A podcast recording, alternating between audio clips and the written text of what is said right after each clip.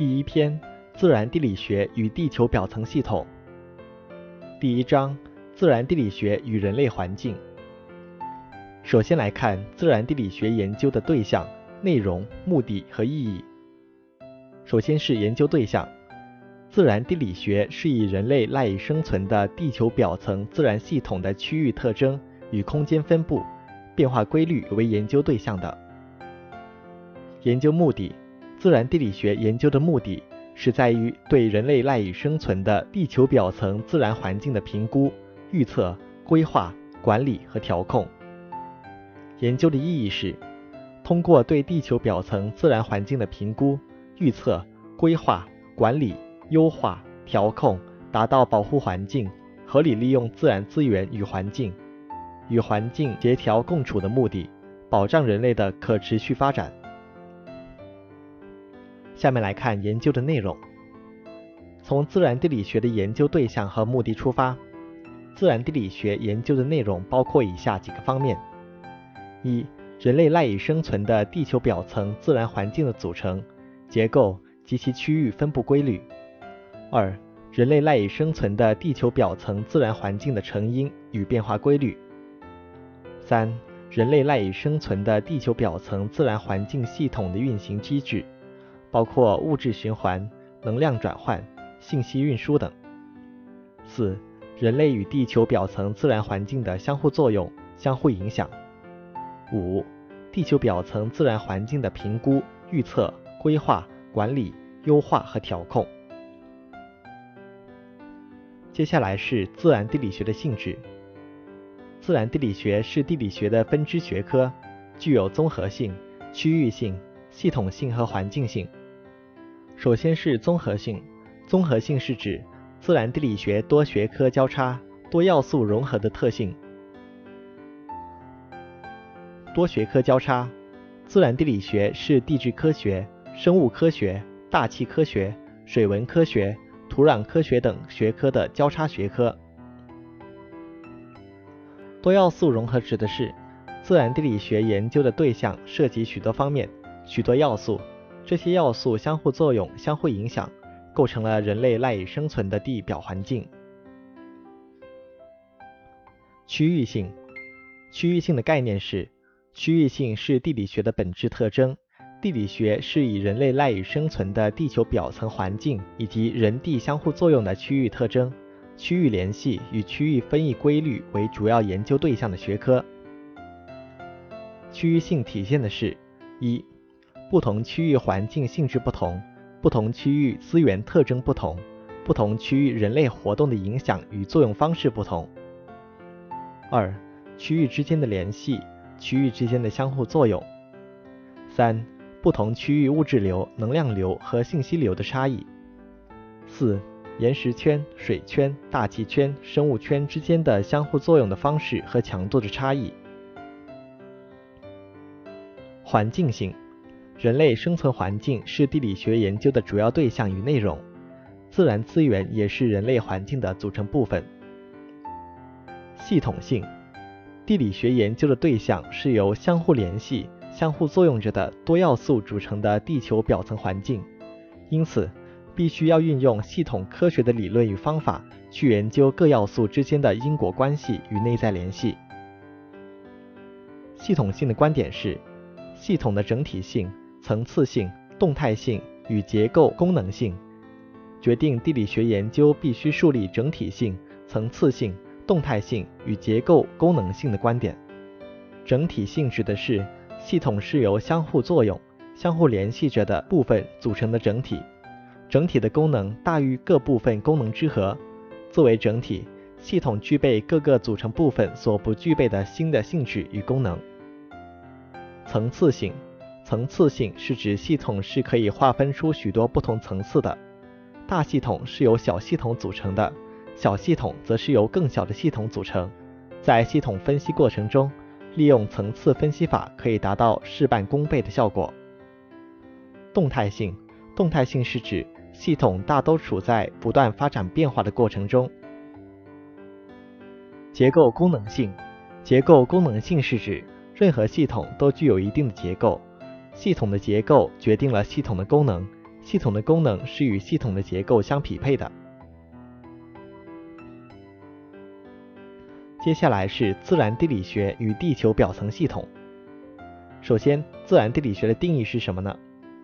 自然地理学是用系统的、综合的、区域联系的观点与方法，审视与研究人类赖以生存的地球表层自然环境的组成、结构、区域分异特征、形成与变化规律，从而对其进行评估、预测、规划、管理、优化、调控的学科。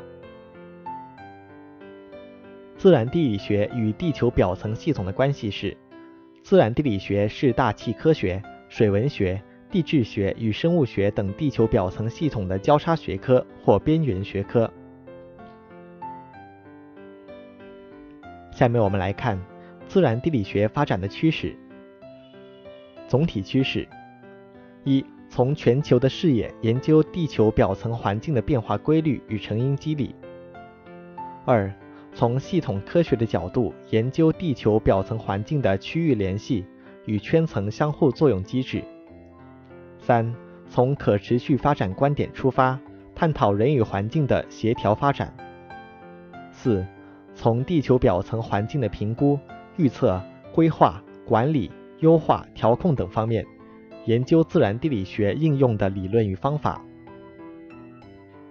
我们的研究重点是从资源转移到环境，从资源的时空分布转移到圈层相互作用和人地相互影响。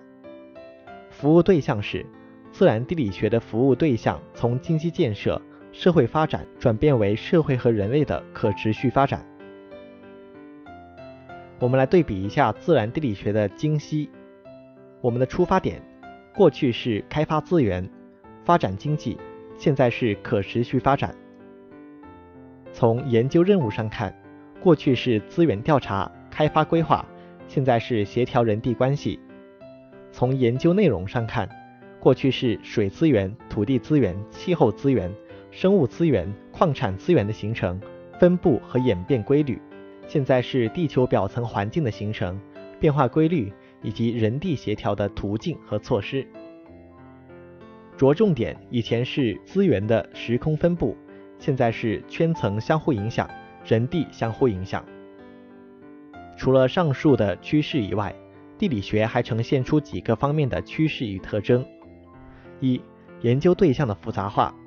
随着人类活动影响范围和程度的加强，地球表层环境的格局、结构、过程和机制都变得越来越复杂，人与环境的相互作用和相互影响也变得越来越复杂。二、研究维度的立体化。研究地内过程和地外过程。对地球表层环境形成和变化的作用，研究地层表层的垂直分布和分异，研究各个圈层在立体空间的相互作用，以及时间维度。三、研究尺度的多样化，研究的尺度在向宏观和微观两个方面扩展，研究尺度更加宽广、更加多样。四、研究方法的多元化和集成化。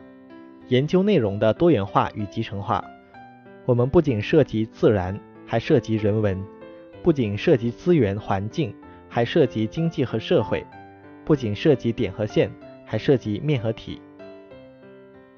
二、研究方法的多元化与集成化，我们不仅需要自然科学的方法，还需要人文和社会科学的方法。二、不仅需要调查、观察、测量与试验。还需要实验、分析、计算和模拟。不仅需要空间的分析方法，还需要时间的分析方法；不仅需要归纳的方法，还需要演绎的方法；不仅需要物理的方法、化学的方法，还需要生物的方法和人文的方法；不仅需要定性的方法，也需要定量的方法；不仅需要宏观研究的方法，还需要微观研究的方法；不仅需要线性的分析方式。也需要非线性的分析方式等。五、研究手段的高技术化。遥感、全球定位系统、地理信息系统、虚拟现实技术、模拟仿真等技术被越来越广泛地应用于地理学的调查和研究。加速器、质谱仪、超大型计算机被越来越多地应用于地理学的研究。最后，我们来看未来地理学家应该具备的素质有哪些。地理学家要跟上学科发展的步伐，满足社会经济提出的新要求，必须具备以下几个素质和能力。第一个是一个视野，一个视野需要具备全球的视野。一要善于从全球的角度，用世界的眼光来审视和研究地层表层环境以及人与环境的相互作用。二是要把地球表层环境作为一个整体来进行观察和研究。二两个基础是要具备宽广的文理工融合的学科基础和厚实的地球系统科学专业基础。三三种技术。一是要熟练的掌握地理观测、调查与信息获取的技术；二是要熟练的掌握地理实验与分析的技术；三是要熟练的掌握地理综合与集成的技术。四是四个观念：一、树立人地相互影响的观念；二、树立区域相互联系的观念；三、树立圈层相互作用的观念；四、树立可持续发展的观念。